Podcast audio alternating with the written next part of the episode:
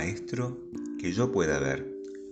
Queridos hermanos en el Señor, ¿no tendremos que imitar a Bartimeo en esta petición? ¿Cuántas veces hemos pedido al Señor un milagro para que Dios cambie algunas situaciones adversas de la vida? En vez de pedir ver cuál es la voluntad de Dios, lo bueno, lo que le agrada, lo perfecto en esa situación adversa. El Evangelio que hemos proclamado, Bartimeo, un mendigo ciego, nos enseña qué pedir en nuestra oración y cómo pedirlo. Prestemos atención, su doble miseria. Es un mendigo que además está privado de ver. Cuánto dolor y sufrimiento habrá experimentado por esta doble miseria. Sabemos que Cristo ha venido a redimir al hombre caído y lo redimió para, pero haciéndose hombre, sujetándose a los dolores y sufrimientos de los hombres. Esto es lo que tenemos que pedir, luz para entender el gran misterio de la redención de Cristo, poder ver que nosotros también debemos luchar contra el sufrimiento siguiendo los pasos de Cristo, que al destruir el pecado secó las raíces del mal, pero además también con paciencia someternos al dolor, a ejemplo de aquel que voluntariamente lo abrazó. Por eso digamos, Maestro, que yo pueda ver esta doble lección, luchar contra el sufrimiento y utilizar el sufrimiento. Miremos un poco a nuestro alrededor y preguntémonos, ¿lucho contra el sufrimiento de mis seres queridos que me exigen un poco de tiempo para escucharlos? ¿Lucho contra el sufrimiento de tantos hermanos descartados que, que como Bartimeo se encuentran al borde de la vida sin que nadie los escuche?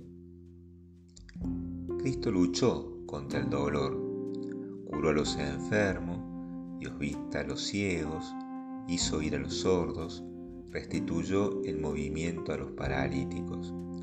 Qué importante que también nosotros seamos como esa prolongación de la misericordia de Dios, perdiendo entre comillas el tiempo, escuchando a los hermanos, curando sus heridas en el cuerpo o en el alma, y tantas obras de misericordia corporales o espirituales que podemos hacer sostenidos con la gracia de Dios. Por eso digamos, Maestro, que yo pueda ver esa promesa que hiciste a tus seguidores. A los que crean les acompañará estas señales. En mi nombre echarán a los demonios, hablarán lenguas nuevas, tomarán en la mano las serpientes y si beben veneno no les dañará. Pondrán las manos a los enfermos y estos se sanarán. Este tiempo marcado por el dolor de la pandemia, que trajo enfermedad y muerte, hemos, hemos sido testigos de tantos hombres y mujeres que lucharon y luchan contra el sufrimiento.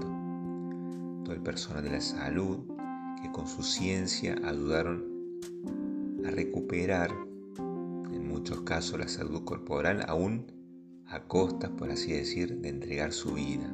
Muchos médicos o enfermeros que se han contagiado, pero también otros tantos que sostuvieron la salud espiritual, un familiar, un amigo, con sus oraciones.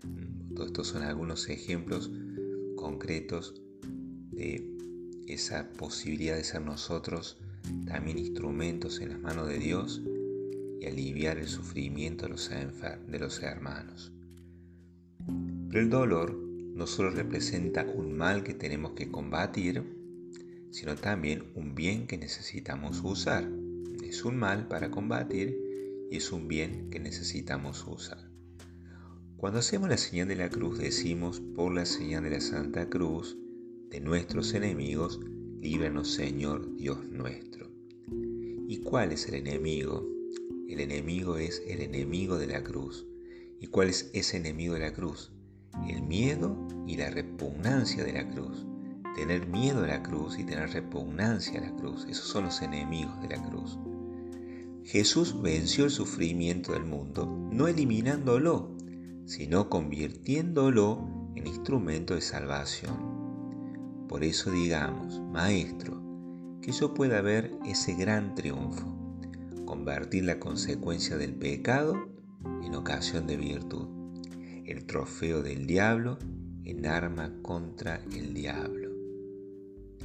El dolor es un bien que muchas veces despierta a su alrededor un séquito de virtudes. Por ejemplo, la virtud de la abnegación, la virtud de la generosidad, la virtud de la compasión. El dolor nos purifica, nos simplifica, nos va reduciendo a lo esencial. El dolor nos desprende las cosas que ya no nos seducen o de las personas que son tóxicas. El dolor nos desprende también de nuestros sueños, vanos. Nos va vaciando para dejarnos llenar de Dios.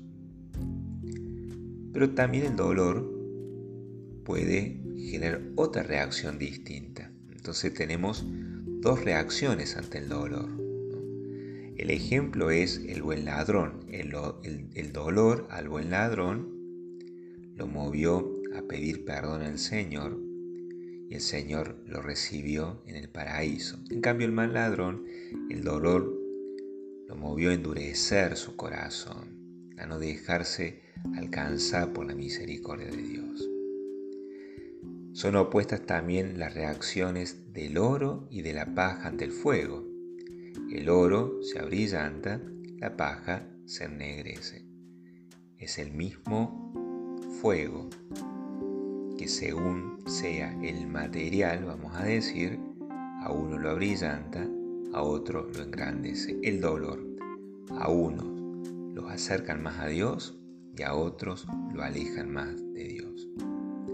Por eso digamos, Maestro, que yo pueda ver que el dolor es una llamada de Dios a los corazones para que abandonen su dureza y se hagan dóciles a la voluntad divina. Bartimeo, mendigo ciego que nos enseña qué debemos pedir, este, pedir ver, pero también nos enseña cómo debemos hacerlo, con confianza, levantándonos para ir al encuentro cuando nos llame, cuando nos llame el Señor. Prestemos atención que Jesús dice a sus discípulos, llámenlo, es decir, entre comillas, usa de sus discípulos como instrumento de comunicación. Bartimeo descubre en estos discípulos el llamado de Jesús. Muchos de nosotros hemos descubierto al Señor por la acción incansable de tantos hombres y mujeres piadosos que con su fe nos comunicaron a Dios. Y Bartimeo no dudó que aquellas palabras ánimo, levántate, Él te llama, eran palabras de Dios, eran palabras del Señor. Muchas veces buscamos grandes experiencias místicas que conmuevan profundamente nuestro interior para decir Dios está y no advertimos que el Señor usa mensajeros humildes y sencillos que están muy cerca de nosotros y nos animan a encontrarnos con Él. Por eso digamos, Maestro, que yo pueda ver en tu iglesia a esos discípulos que constantemente me animan a seguirte, más allá del pobre testimonio que muchos de sus miembros puedan dar. Que no me deje condicionar por, el, por los antitestimonios, sabiendo que el trigo y la cizaña crecen juntos hasta el momento oportuno. Pero hay otro elemento de este cómo debemos pedir. Debemos pedir confiando en que hay muchos discípulos de Cristo que están transmitiendo palabras de Cristo.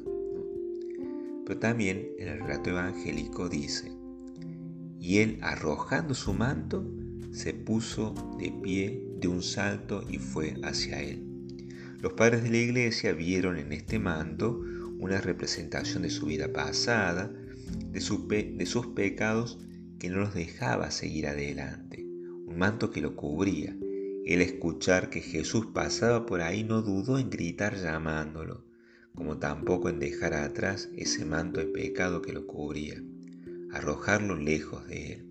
A diferencia del hombre rico, de evangelios pasados, de domingos pasados, que tenía mucho amor por su riqueza y no quería abandonarlas, se retiró con tristeza por no seguir a Cristo. Bartimeo, en cambio, un mendigo ciego, deja todo atrás y recuperada la vista lo siguió a Cristo por el camino. Por eso digamos, Maestro, que yo pueda ver que el seguirte es el camino hacia la felicidad que tanto anhela nuestro corazón. Maestro, que yo pueda ver.